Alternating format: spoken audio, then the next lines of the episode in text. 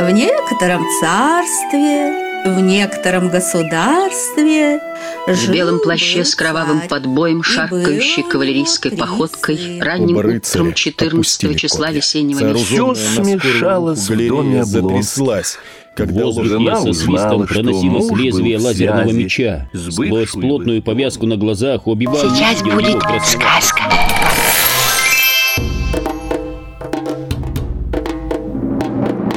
Всем привет, дорогие друзья! Это подкаст, в котором мы обсуждаем художественную литературу и даже пытаемся, стараемся это делать без спойлеров, так чтобы после того, как вы послушаете наш высокоинтеллектуальный разговор, вам еще было интересно и прочитать то, о чем мы говорим, если вы эту книгу еще не читали. И сегодня новый выпуск, новая книга. Меня зовут Павел Обиух, и как обычно здесь со мной Владимир Давыденков. Всем привет, привет. И, как я уже говорил, сегодня у нас очередная книга, и книгу эту выбрал я, поэтому я, Вова, своего позволения, расскажу, чем был, э, так сказать, обусловлен и мотивирован мой выбор.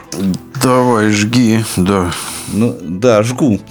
А, вообще, я очень люблю творчество писателя российского Виктора Пелевина. А, когда-то еще в студенческие годы я прочитал Generation P и очень произвела на меня впечатление эта книга. Совершенно она просто поменяла мой мир. Сейчас это одна из моих любимых книг э, вообще. Я ее перечитывал, наверное, раз пять. Но сегодня мы будем говорить не про эту э, книгу, а, а про более свежую работу Пелевина. Эту книгу мне никто не рекомендовал. Я как-то недавно просто копаясь в залежах литературы, э, подумал, а что бы мне такого еще почитать у Пелевина, чего я еще не почитал. И э, попалась мне книжка 2011 года, она называется «СНАФ» или э, это аббревиатура, которая состоит из э, английских букв SNUFF. Что такое СНАФ, э, что это аббревиатура означает, мы вам сегодня не расскажем. Читайте роман Пелевина, этого спойлера не будет. Но э, дело в том, что книжка эта, э, несмотря на то, что она была мною выбрана наугад, э, она мне прям как-то зашла, прям вот по настроению, по тому настроению, которое у меня сейчас, э, по тому моему моральному состоянию, которое у меня сейчас, я подумал, что книжечка это очень прям такая актуальная получилась, э, несмотря на то, что написана она уже э, довольно давно. Но, как сказал какой-то мудрый человек, к сожалению, не помню, кто именно, что это не мы читаем книги, а книги читают нас. Понятно, что мы пропускаем все, что мы читаем через призму своего восприятия. Вот так я эту книгу пропустил и нашел в ней очень много различных таких интересных, актуальных, на мой взгляд, э, мыслей, метафор э, и так далее. Ну, давайте коротко про сюжет. Э, ну, как обычно, все у Пелевина э, очень много таких иносказательных э, разных вещей, но э, литература это художественная, у этой книги есть персонажи, есть у нее э, сюжет, э, действие происходит в каком-то очень-очень-очень далеком э, будущем. Мир уже изменился много раз, и вот э, в этом мире есть э, две основные сущности. Одна сущность э, живет, э, находится на поверхности планеты Земля. Э, там живут люди. И это такое общество, ну, я бы, наверное, сказал, маргинальное общество. И э, вторая сущность это э, такая часть более, э, ну не знаю, как сказать, элитная, может быть, э, часть человечества, она живет над землей в неком шаре, который над землей висит, и шар этот называется офшар. Но там у Племена, как обычно, у него, да, очень много таких вот вещей, связанных с игрой слов, И здесь, а, в этой книге, это не исключение. Там есть несколько центральных таких мыслей, а, про которые мы сегодня скажем обязательно. Э, Они тоже с этой игрой слов связаны. И вот, вот эта э, элитное общество, которое живет в этом офшаре, а, оно является таким потребителем информационного контента, то есть а, в этом обществе как бы все не настоящее, все как бы через вот иллюзорность восприятия происходит. Но, все сконструировано э, да. условными средствами массовой информации, да, то есть э, сконструировано э, специальной службой, да, специальным подразделением, и, собственно говоря, ну, практически вся жизнь э, вот этого верхнего э, народа, да, верхнего вот этого, как ты говоришь, элитного слоя, да, она состоит именно из некоторого потребления такой виртуальной реальности, отснятой реальности, э, чисто визуальной и информационной. Да, ну давайте для простоты мы скажем, да, что в книге это называется Бизантиум, вот это общество второе, да, мы его так и будем называть, вот это верхнее общество.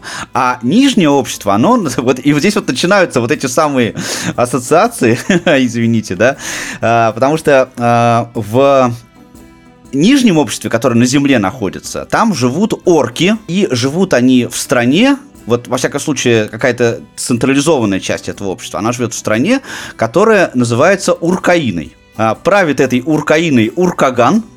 Ну, тут вот я, как говорил, уже очень много таких разных игр слов.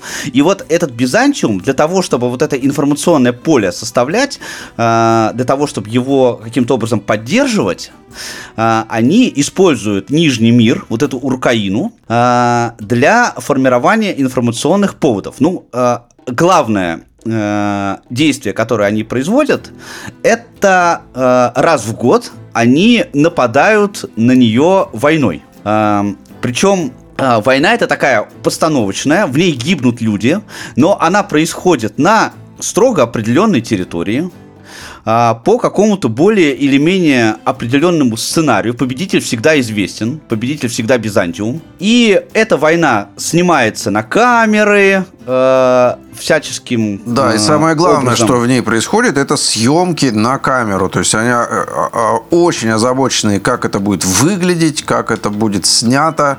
Там э, платятся с огромные деньжищи за удачные кадры и удачное расположение камеры.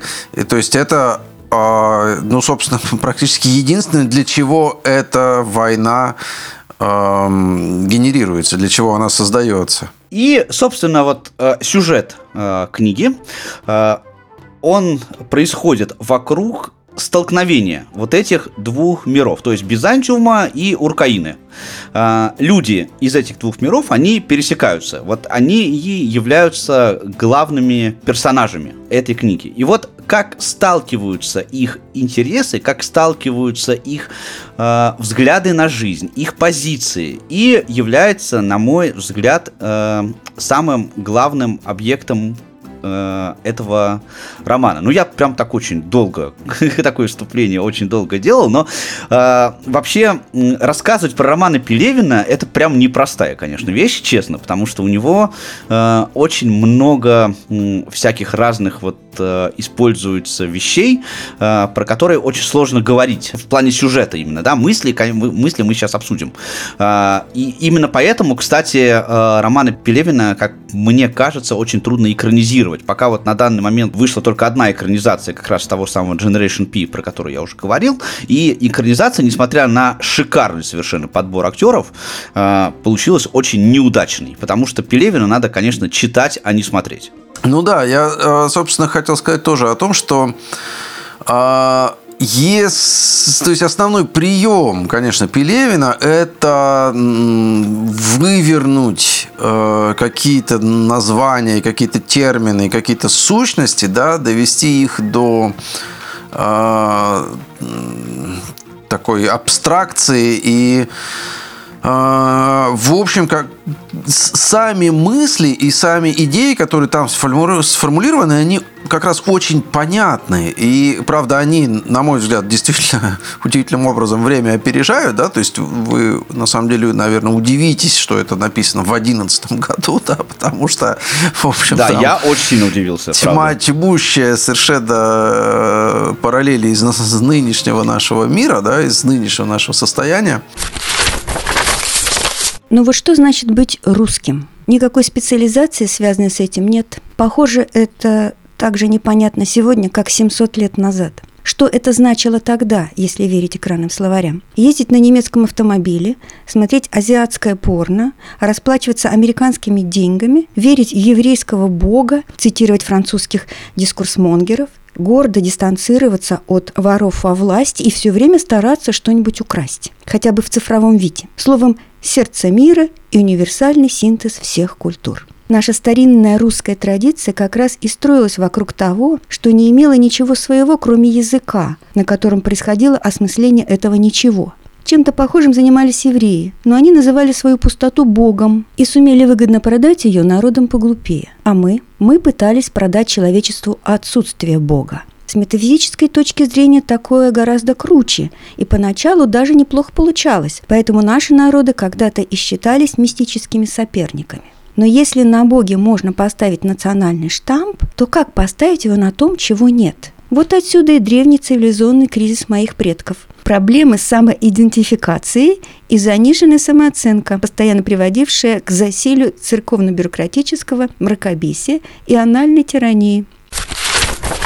Вот. А, но, ну, мне, например, это читать было довольно сложно как раз из-за а вот этой его, ну, действительно достаточно виртуозной, конечно, игры с э, выверенностью терминов, да, с как, какой-то вот этой... Она, с одной стороны, прозрачно, она читается, это все. Но... Э, но воспринимать эту, эту, эту всю вязь довольно сложно. Но мне, ты знаешь, там на самом деле как бы два, как мне показалось, все-таки два слоя в этой книге. Э, первый это действительно вот противостояние этих двух эм, слоев общества, так скажем, да, или двух обществ. А вторая линия – это его, ну, ее условно можно назвать романтической, да, но это его диалоги и его жизнь с, э, ну, наверное, это можно назвать секс-куклой, э, да, которые там называются Сура. Э, и на самом деле вот мне показалась очень небезынтересная эта линия. Она отличается от, ну, в кавычках, основного повествования – а, значит, но он ведет с ней очень, на мой взгляд, интересные такие разговоры. И самое интересное, что вот если бы отсечь э, ту часть, где описывается, что это за куклы, да, ну, то есть это куклы, которые, в общем, в этом мире они не отличаются от людей. Но это э, э, как бы куклы, которые... Это искусственный интеллект. Предназначены они исключительно для вот удовлетворения сексуальных э, потребностей, да?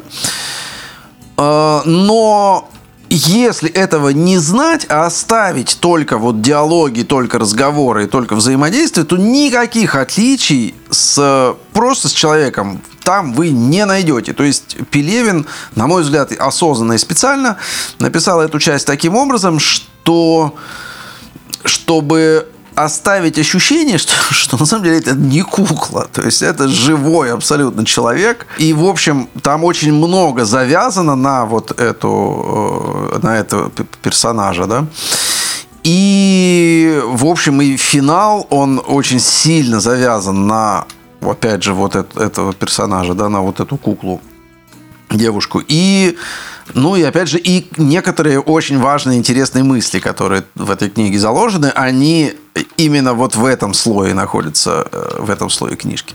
Ну да, он там с ней очень много чего обсуждает. Там э, просто и развязка, собственно, да, я не буду, естественно, спойлерить, да, но развязка как раз именно э, подчеркивает вот эту мысль, про которую ты говоришь, э, о том, что это как бы робот, ну, робот, не робот, да, искусственный интеллект, э, вот эта кукла, но как бы и не робот как бы, как бы и не искусственный как бы и человек, потому что Э, это показано на, э, ну, если хочешь, том э, отношении, которое у этой куклы есть к свободе воли как она использует свободу воли. Абсолютно. Но видишь ли, там кроме как его отношения к ней, кроме этого нет никаких свидетельств и ничего в поддержку того, что она не живая. Вот как бы если бы мы этого не знали, и если бы он этого не знал, да, то там нет в ее поведении, в ее разговорах и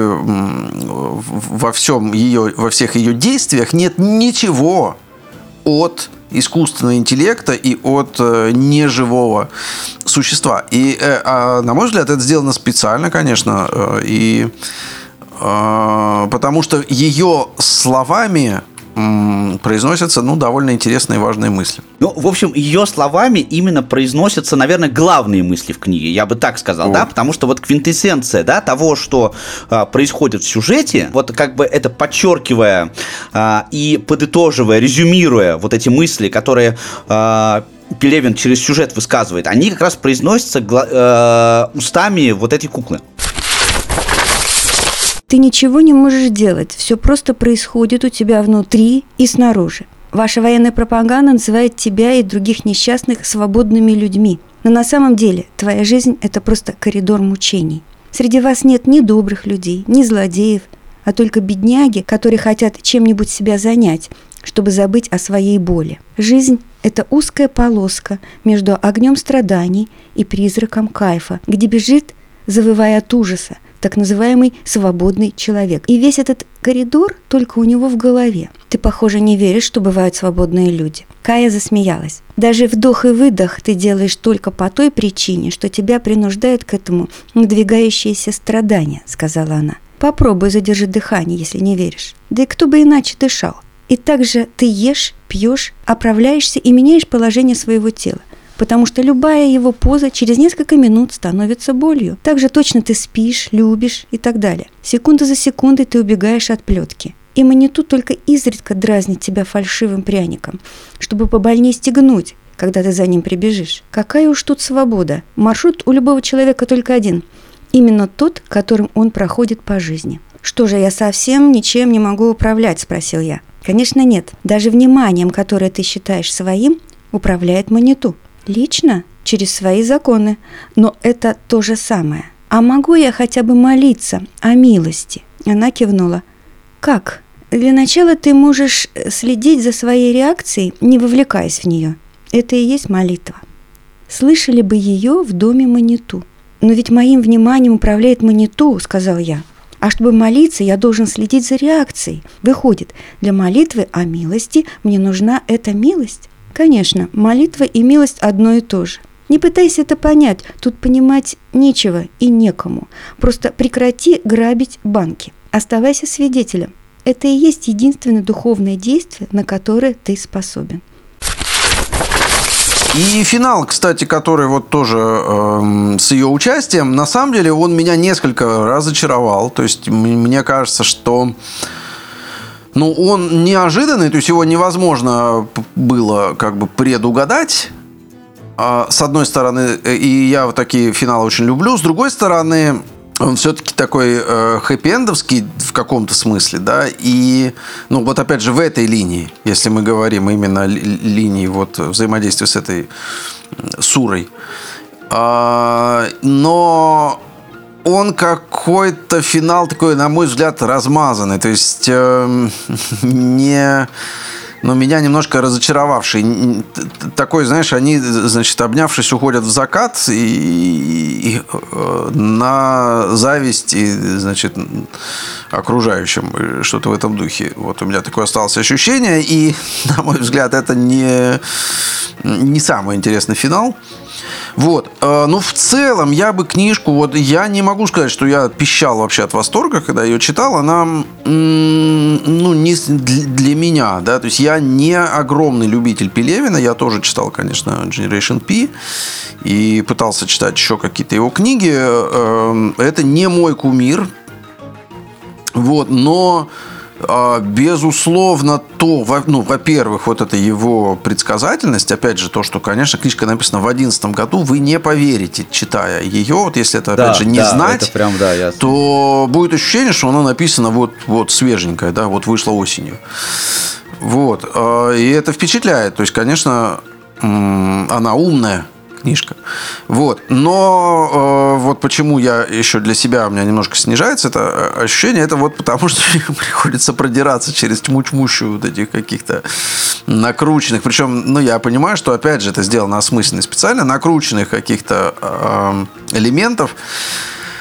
Вот. Э, ну, то есть он так конструирует миры. Но, безусловно, эта книжка достойна э, быть прочитанной. Там, безусловно, очень большое количество не безинтересных наблюдений и э, интересных мыслей, интересных формулировок. Опять же, важно в книжке же то, как это сформулировано, да, и там это сформулировано прикольно, интересно, и, в общем, конечно, хорошая книжка. Uh, ну, про финал я хотел бы немножко, не, не то чтобы поспорить с тобой, да, но высказать такую немножко другую точку зрения, потому что мне как раз финал показался очень логичным, да. Ну, здесь, во-первых, uh, нужно понимать, что это uh, больше философский, наверное, труд, нежели художественный в данном случае, несмотря на то, что в нем есть все признаки художественной литературы. И вот, этот, э, вот эта мысль, э, которую он высказывает э, в процессе повествования, она, в конце концов, как мне кажется, приходит к логическому завершению. То есть то, к чему вот этот самый мир, который ничего не производит, но только потребляет какие-то э, ценности, которых на самом деле не существует, потому что он их потребляет через виртуальное э, восприятие, да, там же как бы ничего нет. Он приходит вполне к логическому своему завершению этот мир. Вот э, через судьбу вот этого э, главного персонажа, его зовут Демилола, а, для, для простоты, так сказать, повествования, э, тоже скажу. Его э, судьба, она его в итоге приводит к тому, к чему она его должна привести. Да? В, э, в концовке нет никакого, э, так, никакой такой прям экстра кульминации, но эта книга и не про экстракульминацию. Это же не приключение в прямом смысле этого слова. Поэтому мне конец показался э, вполне логичным. Э, согласен с тобой в той части, что э, э, он логичен и хорош для линии вот этой, да. А я как раз меня немножко больше смущает линия вот другая, вот вот этой вот куклы, вот как мне кажется та линия, была ну, для меня немножко странно завершена. Но, в общем, я, я с тобой согласен абсолютно, что в целом финал выглядит логичным и закономерным, да, сто процентов. Я еще немножко хотел бы вернуться вот э, к другой сюжетной линии, которая связана именно с э, взаимодействием вот этих двух миров, потому что там есть очень много крутых э, метафор, э, связанных с тем, как, например, мир, который ничего не, не производит фактически, а то, что происходит в этом Бюзантиуме, да, э, там ничего не производится. Жители этого мира, они только потребляют, и потребляют они в основном информацию. И э, все их взаимоотношения связаны с потреблением информации. Кстати, между прочим, вот кукла, в данном случае умная сексуальная кукла э, с интеллектом на уровне человека, мне тоже кажется, это метафора очень хорошая, потому что в этом мире нет места для человеческих отношений. Э, э, отношения между мужчиной и женщиной, они тоже сформулированы в качестве такого некого потребления согласия. Там даже есть такое понятие вот э, в книге, да, возраст согласия, который постоянно повышается. Это тот возраст, с которого э, женщина и мужчина могут вступать в сексуальные связи. уже и этот возраст уже, да сейчас будет. Да, да, да, легкий спойлер. Он там на уровне там 40, по-моему, с чем-то лет был, да? Вот, да, 45 лет, да, это очень прикольно, да. Э, да, ну, так, я, я думаю, что это даже не спойлер, такая, за, такая заманушка маленькая. Да, да, таких да, много да. интересных вещей.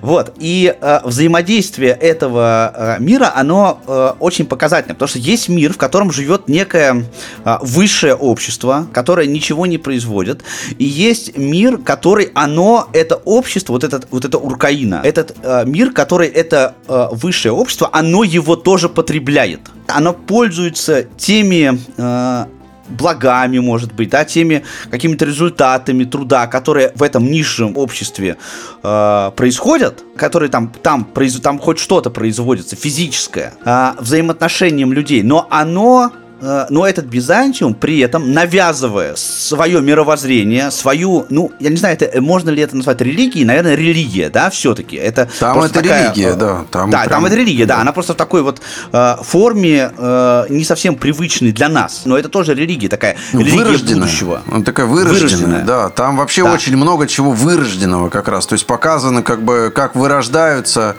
э, те принципы, которые когда-то условно были в это все заложены, да, до какого гротеска, до какого уровня и до чего они приводят, да. И вот оно, потребляя и высасывая эти соки из этого нижнего мира, в итоге приходит, ну, приходит к тому, к чему оно приходит, это мы уже не будем, так сказать, спойлерить, да, но сам вот этот процесс вот этого а, перекачивания ресурса, не только физического, но информационного и морального ресурса, до чего он может довести, когда одна сущность, одно сообщество людей высасывает соки из другого сообщества людей. Вот к чему это приведет? Там э, очень интересно, как это происходит, да? Как происходят эти процессы, которые э, в Византиуме э, имеют место, и как происходят вот эти процессы, которые в этом нижнем мире, мире Уркаине происходят. Вот э это э, взаимодействие, оно, мне кажется, является вот главной э, ценностью этой книги. Возле телеги курили двое родственников. Дядя Жлык в черном плаще правозащитника и приезжий с юга, которого Грэм видел на семейном сборе впервые – Дядя Жлык на самом деле не был правозащитником. Он работал на режимном заводе, где делали мопеды Уркаина. Там всем выдавали офицерскую форму. Оба мужчины были сильно пьяны и продолжали какой-то начатый за столом разговор. «Почему технологий нет?» – яростно спрашивал приезжий с юга. «Даже тех, которые сто лет назад были. Что это такое, как не диверсия?» Дядя Жлык посмеивался, как будто говорил с ребенком, но отвечал на взгляд Грыма вполне серьезно. «Зачем диверсия? Тут и диверсии никакой не надо. Во-первых, у нас считают, что инженер – это низшая каста. А герой нашего времени – это вертухай с хатой в Лондоне. Или на худой конец какой-нибудь филологический говнометарий, которого в университете 7 лет учили фигурно сосать у Кагана. Особенно если он в желтую зону пролез и не только у Кагана сосет, но и у верхних. А я при них типа слуга-механик. А теперь подумай, зачем я, инженер, стану наживать себе грыжу? Поднимать к звездам этих орлов – да пусть они в говне тонут со своим словом о слове. Дядя Жлык покачнулся, но приезжий помог ему удержаться на ногах. А во-вторых, продолжал дядя Жлык, что? Мы, орки, друг друга мучаем. Все делаем через обман, подлость и страх. И над материей хотим властвовать точно так же. А у верхних по-другому. Верхние люди обходятся с материей как с женщиной. Они ее ублажают и убеждают, заинтересовывают. А орки пытаются ее на***ть и причем даже этого не умеют. Начинают пи***сить, не успев на Или сначала от а зачем-то потом на орут на нее, как в тюрьме. Изменись, сука, ща как дам, и все время бьют по ней воображаемой кувалдой. Как по ним самим с детства били. Поэтому все наши вещи такие страшные и плохо работают. Наших властей давно не боятся ни атом, ни молекулы. Эх, да с чего мы вдруг сделаем что-то красивое и полезное, если Дядя Жлык широко повел рукой, словно приводя в качестве последнего довода панораму окружающего мира. Аргумент был, конечно, железобетонный. «Наши предки микрочипы делали», — сказал приезжий с юга. Дядя Жлык сплюнул. «Да ты чё, с пальмы упал? Это пропаганда все. У каждой цивилизации есть свой технологический предел. Ты дала пи*** почитай. Какой микрочип можно сделать в Уркагане под шансон? Тут можно качественно производить только один продукт – выцерковленных говнометариев – еще можно трупным газом торговать или распилить трубу и продать за великую стену. «Какую трубу?» – спросил приезжий. Легенда такая есть. При первых посрах одного рыжего вертухая поставили на газ, а он в первый год распилил все старые трубопроводы и продал в царство Шень на металл. А монету украл? Зачем украл? Пустил себе на бонус за прибыль по итогам года. И что с ним дальше было? Известно, что в Лондон улетел. А мы с тех пор продаем газ в баллонах. Хорошо, хоть баллоны пока делаем. А ты говоришь микрочипы. Ну и там есть еще очень много отсылок к прошлому, потому что это далекое будущее, и там есть очень много связей э, и отсылок э, к тому, что было давно-давно, ну, а для нас это современность. Вот как то, что происходило в нашей современности, привело к тому, к тому будущему, к которому человечество в итоге пришло через много лет. Ну да, как оно вывернулось, как оно исказилось. Э, ну, в принципе, безусловно, в общем, с самого начала, наверное, книги понятно, что это описывается уже некий финал этого общества, да, то есть э, с, с, с, достаточно быстро становится понятно, что это эти общества, причем оба да, общества, они не в расцвете своих э, сил, что это уже какое-то уже какие-то раз, разруха в головах, да, э, вот и в, в книжке просто этот финал показано его источники, да, с чего это начиналось, к чему это привел, пришло, ну и, собственно, и показан сам, сам финал этого всего жизни э, этих обществ. Кстати, хорошая вот метафора из Булгакова ты взял, да, разруха в головах, э, потому что э, там тоже есть эта мысль о том, что все, что происходит, оно как бы происходит изнутри человека. То есть человек, вот определяя своим вот этим мировоззрением, своим сознанием, он, собственно, и уничтожает то, что э, вокруг него. Все идет изнутри человека. Никаких внешних факторов, э, которые вот влияют на э, человечество и приводят его к упадку, их не существует. Абсолютно. Там нету, да? Да, все опирается на принципы. Да, именно на принципы, не, не на внешние обстоятельства, а на принципы, которые заложены в человеке, заложены в обществе. И именно эти принципы влияют, естественно, на судьбу и человека, и общества. Нет никаких там инопланетян, которые напали, там какого-то глобального катаклизма. Нет, люди, люди сами, сами. Никакой войны, ну как, война, война есть, но эта война, она создана, создана для того, а, чтобы э, делать из нее информационный повод да, такая война, война ради войны, война ради э, контента, ради э, развлечения, ради информационного потребления. Причем, опять же, там написано, что когда-то, многие сотни лет назад, э, эти принципы были такими, да, а вот э, сейчас они выродились и превратились вот в, в то, что превратились, уже в абсолютно извращенные и ну, совершенно странные какие-то ошметки тех принципов, которые были когда-то, да, сотни лет назад. Давай не будем дальше запутывать э, наших слушателей э, в этой э, концептуальной пелевинской э, идеологии. Э, читайте роман сами, э, сами делайте свои выводы, пишите нам в комментариях э, про э, ваши впечатления. И, да? кстати говоря, я бы предложил, если у вас, э, дорогие слушатели, есть какие-то мысли, чего бы нам почитать и чего бы нам обсудить, то вы прям, пожалуйста, не стесняйтесь, э, пишите и, пишите то, что какие книжки интересуют вас. И мы с Пашей, я думаю, с удовольствием, э, если мы их читали, то прям можем выпуски довольно быстро сделать, либо почитаем и тоже сделаем выпуски на на том, что вы нам посоветуете, то, что вам. Да, а может, мы вас еще и в подкаст пригласим там. О, как... это, кстати, да. Да, кто кто знает, да, напишите, если э, вы напишите вот нам про какую-нибудь книгу, не просто вот почитайте книгу э, там «Война и мир», а почему э, напишите э, хотя бы несколько предложений, да, чем вас зацепила э, эта книга, и это будет интересно, то мы тогда и пригласим вас в подкаст тоже тут вместе с нами пообщаться. Я думаю, тоже это может быть интересно. А так подписывайтесь на нас на всех платформах, где можно слушать подкасты. Это и Яндекс Музыка, и Apple подкасты, и Google подкасты, э, и даже Spotify. Э, мы там еще YouTube, есть. опять же. Да, YouTube, да, YouTube обязательно. Э, там тоже, там нету видео, там такая заглушечка у нас стоит, но слушать можно нас и в YouTube. Если вам нравится то, что мы делаем, то вы можете поддержать нас на платформе Boosty. Мы уже давно обещаем, что там появится дополнительный контент для спонсоров, и он появится, честно. В очередной раз обещаем. Да, в очередной раз обещаем. И, как обычно, э, в конце скажу, что читайте хорошие книги, они делают нас лучше. Всем пока. Не бойся сказки, бойся лжи, а сказка, сказка не обманет. Тихонько сказку расскажи, на свете правды больше станет. Этот подкаст создан в рамках проекта «Диалог Эксперт». Производство звуковой рекламы, подкастов и тифлокомментариев. Создание саунд-дизайна. Подробности по телефону плюс 7 903 233 34 30 и на сайте dialogexpert.com.